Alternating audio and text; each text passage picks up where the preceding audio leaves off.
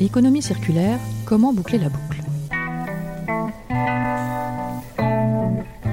Extraire une ressource naturelle, produire, consommer, jeter. Vous voyez le cercle vicieux se dessiner L'économie circulaire veut changer nos comportements, remplacer au lieu de jeter, transformer le déchet en ressource pour diminuer l'exploitation polluante de ressources naturelles non renouvelables, menacées ou vouées à disparaître. Ça y est, vous voyez le cercle vertueux se dessiner? Dans cet épisode de Green Tech Innovation, nous partons rencontrer des entreprises innovantes qui veulent apporter leur pierre à l'édifice de l'économie circulaire. C'est le cas d'Upcycle, une entreprise qui transforme ce qu'on appelle les biodéchets. Des déchets de cuisine, comme les épluchures ou restes de nourriture, mais aussi des déchets verts des jardins et parcs, comme les feuilles mortes, les branches ou encore l'herbe tondue. Grégoire Bleu, président d'Upcycle. Le biodéchet, c'est 40% des volumes de votre poubelle. Et en plus, c'est ça qui fait que votre poubelle sent mauvais. Et c'est ça qui fait que vous avez des mouches, des rats, des odeurs en été. Donc le jour où on arrive à sortir le biodéchet de la poubelle, en réalité, votre poubelle, elle devient 100 fois plus euh, intéressante pour les producteurs de plastique, de carton ou tous les recycleurs. D'ailleurs, dans d'autres pays qui n'ont pas nos systèmes de tri, on commence par sortir le biodéchet des poubelles avant même de sortir le plastique, le carton, parce que c'est l'empêcheur de tourner en rond des recycleurs, euh, le, biodéchet, donc il faut absolument le sortir. Et puis, euh, il me semble avoir remarqué qu'il y a un petit problème de réchauffement climatique. La manière de résoudre les problèmes de réchauffement climatique la plus rapide, la plus simple, c'est de remettre le carbone au sol, de, de reconstituer le cycle d'un matière organique. Et donc, bah, les villes, ce qu'elles peuvent faire là-dedans, c'est de valoriser leurs biodéchets, de les fournir de, fournir le compost à des agriculteurs qui en ont besoin pour reconstituer ou pour fertiliser leur sol, et ça marche très bien. Le plus souvent, les biodéchets sont incinérés ou enfouis. Pourtant, ils sont biodégradables. La matière organique, une fois décomposée et transformée en compost, pourra fertiliser les sols, se substituer aux engrais chimiques, tout en piégeant sous terre du CO2, un gaz à effet de serre. Et cela grâce à un procédé simple permettant de faire du compost à grande échelle, le compostage électromécanique. Le compostage électromécanique, ça consiste en une cuve euh, dans laquelle vous allez mettre les biodéchets avec du bois d'un côté. Euh, cette cuve, elle va, euh, il y a une pale à l'intérieur, donc elle va brasser les biodéchets, elle va les oxygéner, elle va les mélanger. Et on fait exactement le même processus que ce que vous faites au fond de votre jardin en mettant des couches de biodéchets et de bois, car j'espère que vous mettez du bois dans votre composteur, sinon vous ne faites pas du compostage.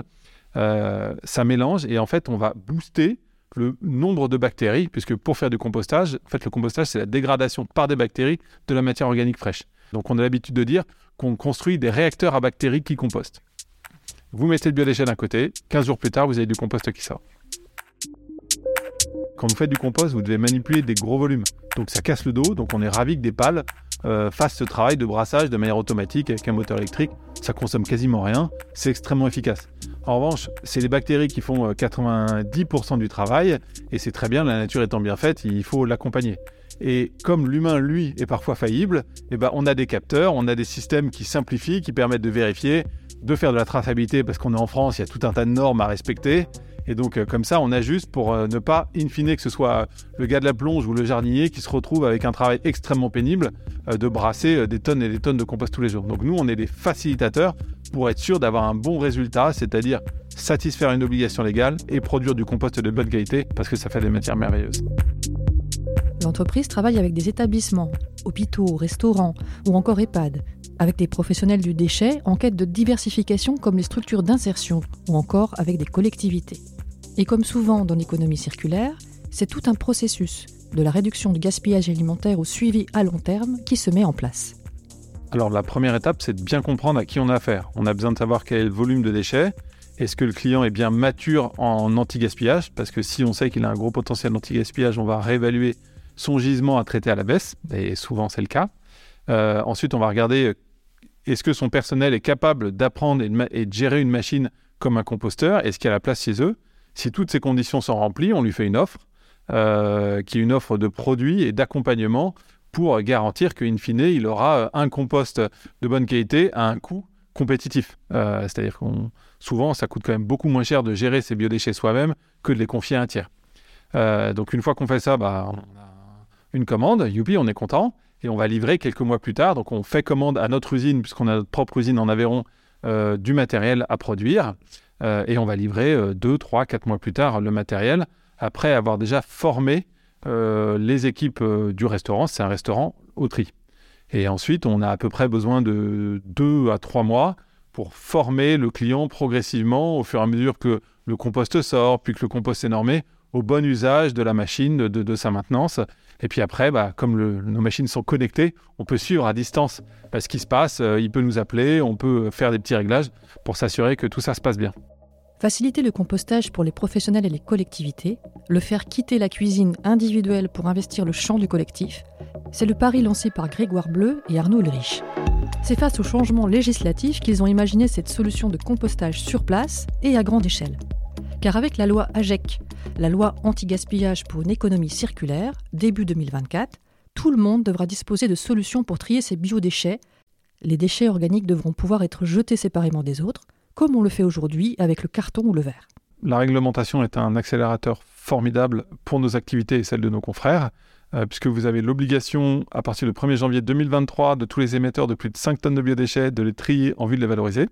Et à partir du 1er janvier 2024, ça va être tous les émetteurs de biodéchets qui vont devoir disposer d'une solution. Sauf que cette réglementation ne marche que si jamais elle est appliquée, et comme on est en France, s'il y a des sanctions. Donc aujourd'hui, il y a une intention législative qui est hyper claire. En revanche, il y a très peu de sanctions et donc on a beaucoup d'acteurs qui disent j'attends qu'il y en ait un qui se fasse choper, qui se fasse sanctionner, je regarderai la gravité des sanctions et si c'est grave, je m'y mettrai. Si c'est pas grave, euh, j'attendrai un peu et puis je, m'attaquerai à une autre législation. Donc euh, on a une situation très paradoxale où la loi est hyper volontariste et permet de faire émerger des champions de la valorisation des biodéchets. Je parle d'Upcycle, mais on peut parler de, tous nos confrères. Hein. Euh, on est une dizaine d'entreprises à se développer en ce moment là-dessus mais on observe une énorme euh, accélération depuis le début de l'année, on a quand même euh, donc, euh, ce seuil qui descend à 5 tonnes, la pression aussi des plus jeunes qui expliquent à leurs parents que dans leur travail au quotidien, il va falloir changer les choses. Pour nous, c'est l'un des plus gros leviers. C'est en tout cas ce dont nos clients nous témoignent après 4-5 rendez-vous, après avoir signé, et quand on se dit tranquillement, bah, c'est quand même super, vous, êtes, vous avez été courageux de réussir à bouger votre organisation. Et souvent, ils nous disent, oui, mais vous savez, autour du poulet patate le dimanche, j'ai une fille ou un fils qui me demande de bouger. Donc c'est un élément clé pour bouger les, les, boomers et ceux qui sont un peu plus jeunes, c'est la, pression que met la, la jeunesse. Le défi de l'économie circulaire, c'est de réussir à changer les mentalités des décideurs. En France, en 2020, l'ADEME comptabilisait 175 collectivités réalisant une collecte de leurs biodéchets. Ces collectivités regroupent 4 millions d'habitants, soit 6% de la population.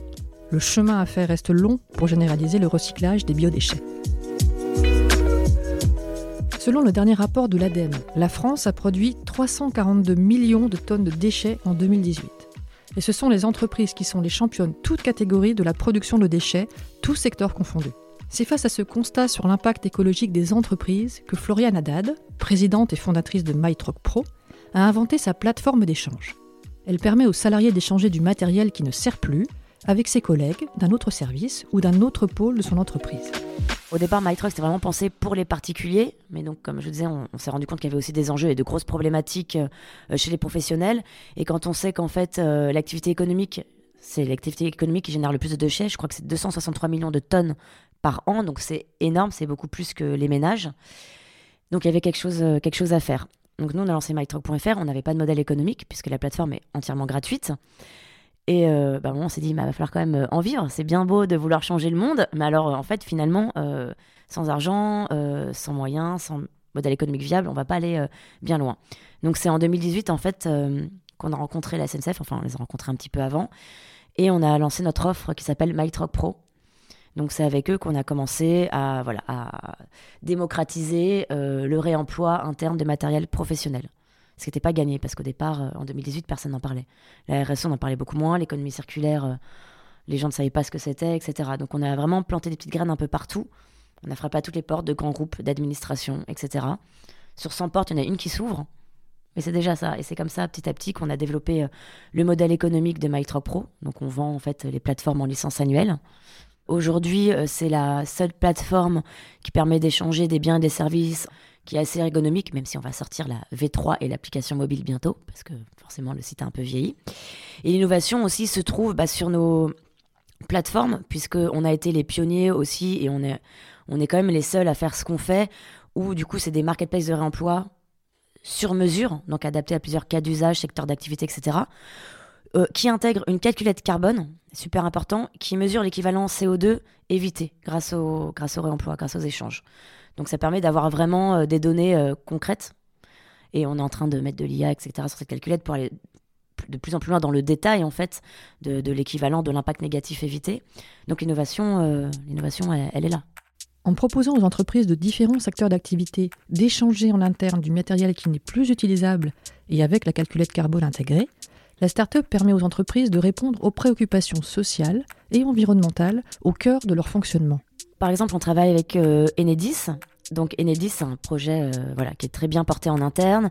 Donc on a rencontré euh, les porteurs du projet qui ont envie de mettre ça en place. c'est avant tout une relation humaine. Donc c'est des gens avec qui on s'entend très bien. Et donc, ils avaient vraiment envie de, faire quelque chose de bien. Ils sont dans la RSE. Et euh, donc, ils l'ont porté de A à Z. Ils n'ont rien lâché. Donc, ils ont fait vraiment, ils ont construit une plateforme avec nous. Donc, on les accompagne hein, sur le sujet d'économie circulaire, du réemploi. On leur a développé une plateforme très ergonomique. Ils ont très bien communiqué. Et euh, ça, a été, ça a été les premiers en fait à mettre, à intégrer la calculette carbone. Donc c'est grâce à eux qu'on a pu la développer, puisqu'ils ont aussi financé les premiers coûts de développement. Et euh, c'est une plateforme qui fonctionne très bien, puisque en 8 mois, je me souviens, il y a eu plus d'un million d'euros économisés, 550 tonnes de CO2 évitées, avec des millions d'objets, des milliers, pardon, d'objets euh, sauvés. Par exemple, il y, avait, il y avait deux conteneurs, il me semble, qui, qui étaient sur un site depuis un an ou deux. Et c'est là, bon, bah, finir par les vendre à un broker, une bouchée de pain, etc. Et quand ils ont eu la plateforme, ils les ont mis euh, sur la plateforme. Et en une semaine, c'est parti dans le sud. Voilà, mais après, on peut retrouver aussi euh, bah, des chaises, euh, des lampes de bureau, voilà, tout type de matériel. C'est vraiment tout type de matériel. Par exemple, ça peut être, je parle de cartouches d'encre. Bon, il y a du plus gros matériel aussi, mais ça peut être des cartouches d'encre. En fait, euh, on en a, commande souvent en organisation, on commande par lot, c'est moins cher, etc. Donc parfois il y a du surplus, ça peut être des pertes de sécurité, il y a du surplus. Donc qu'est-ce qu'on fait? Bah, On les donne à un service à côté et ils évitent d'en acheter. Pour les cartouches d'encre, par exemple, on change d'imprimante. Voilà, mais on a, euh, on a trois cartons de cartouches. Bah c'est dommage de les jeter, et souvent ça, finit comme ça. Maintenant, bah grâce à notre solution, en fait, elles peuvent être mises sur la plateforme et récupérées voilà, dans un service à côté qui a la même imprimante et qui n'aurait pas su en fait qu'il y avait en fait ces ressources à disposition et inutilisées quelque part. Il y a 57% des annonces qui sont déplacées sur les plateformes qui trouvent preneur, donc 57% des objets qui sont sauvés. Donc déjà c'est bien. Quand la plateforme fonctionne, c'est ça, c'est en moyenne. Il y a des plateformes, euh, c'est euh, c'est encore mieux que ça. Mais euh, voilà. Donc en moyenne, c'est ça. Qu'est-ce qu'on fait du reste? Moi, le but, c'est qu'on aille le plus loin possible, c'est qu'il n'y ait plus aucun objet qui soit gaspillé. Quand on sait ce que ça coûte derrière, hein, les ressources, euh, les ressources, les richesses naturelles, la pollution du haut transport, etc. Donc vraiment, ce qu'on produit, ça coûte énormément euh, à l'humain, à la planète, à la biodiversité. Donc on ne peut plus gaspiller. Donc les annonces, enfin tous les objets qui restent, aujourd'hui, enfin cette année, on va sortir Reshop, donc c'est une marketplace qui va pouvoir en fait connecter tous nos clients, tous nos grands groupes. Donc ils vont pouvoir déverser tout le matériel qu'ils trouvent pas preneur en interne sur cette plateforme. Donc nos clients, les grands groupes pourront peut-être se racheter du matériel entre eux, mais il, va y avoir aussi des TPE, des PME locales qui vont pouvoir accéder au matériel de ces grands groupes, peut-être même aussi eux-mêmes bah, revendent du matériel dont ils auraient plus besoin, ou mutualiser, hein, ça, peut être aussi du prêt, etc. Et il va y avoir aussi, ce qu'on fait déjà d'ailleurs, euh, du don aux associations. Il pourrait aussi y avoir des associations adhérentes qui pourront récupérer euh, bah, des lots de chaises euh, d'un grand groupe. voilà. L'entreprise espère développer son modèle pour intégrer sur une seule et même plateforme différentes entreprises et associations partenaires qui pourront échanger ou se prêter du matériel. Un moyen de généraliser la revalorisation de déchets à l'ensemble du territoire tout en incluant différents acteurs.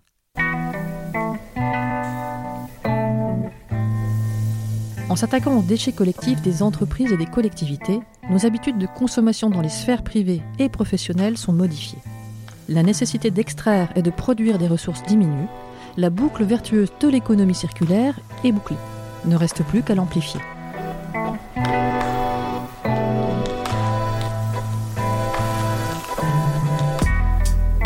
A très vite dans Green Tech Innovation, un podcast initié par les ministères de la Transition écologique et de la cohésion des territoires et de la transition énergétique dans le cadre de leur programme d'aide et d'accompagnement aux startups, aux PME et aux incubateurs de l'innovation verte.